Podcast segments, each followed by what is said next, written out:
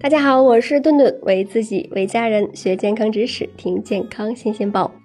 我们对着镜子观察一下自己的牙齿，是不是有的朋友会发现，在牙齿沟那里会出现一条黑线？说实话，很不幸，说明呀，您已经蛀牙了，或者说您已经离这个蛀牙又近了一步了。我们不要单纯的以为那个只是色素沉着，因为呀，早期蛀牙是没有龋洞的。那平时饭后的时候没有注意漱口，容易造成食物残渣的堆积，给口腔细菌提供了营养。在唾液的环境下，会导致牙齿表面被破坏。那说到这里，有人会觉得，那过了这么久，黑线只是变粗了，又不会牙痛。但是您要是不相信顿顿说的，您就一直放任着不管，一直拖到一两年。您想一下，这个口腔细菌腐蚀是根本停不下来的。那很多人反映出现这个黑黑的牙洞时，这个牙本质就被破坏了，龋洞呢还会变大。那早期的牙齿呢是没有明显的龋洞的，大多数是在牙齿上会出现黑色的沟线。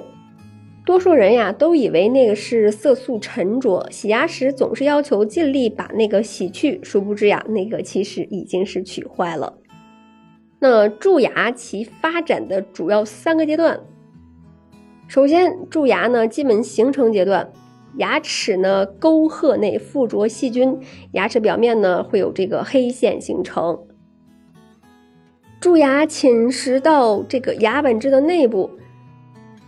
这个时候呀，您就会发现，在吃东西的时候呀，遇冷或者是酸甜会感觉到疼了。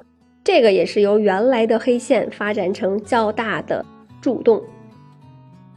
最后呢，当这个蛀牙继续往下发展，侵犯到牙髓的时候，这个时候就会出现明显的疼痛。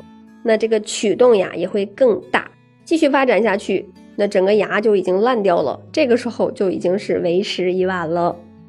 那我们趁着现在牙齿还好，该怎么预防呢？首先呀，我们这个刷牙的方法要正确，可以在网上查阅正确的这个刷牙视频。每次刷牙至少不低于三分钟，要彻底，不能给细菌任何积累的空间。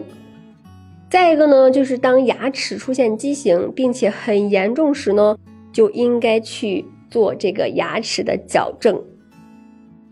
最后呀，就是可以做去做这个窝沟封闭了。那不仅是儿童，成年人也是一样可以做窝沟封闭的。那这样呢，就能够有效的防止细菌在这个窝沟里边积累，从而呢，对于这个窝沟龋呢，能够起到一个良好的预防作用。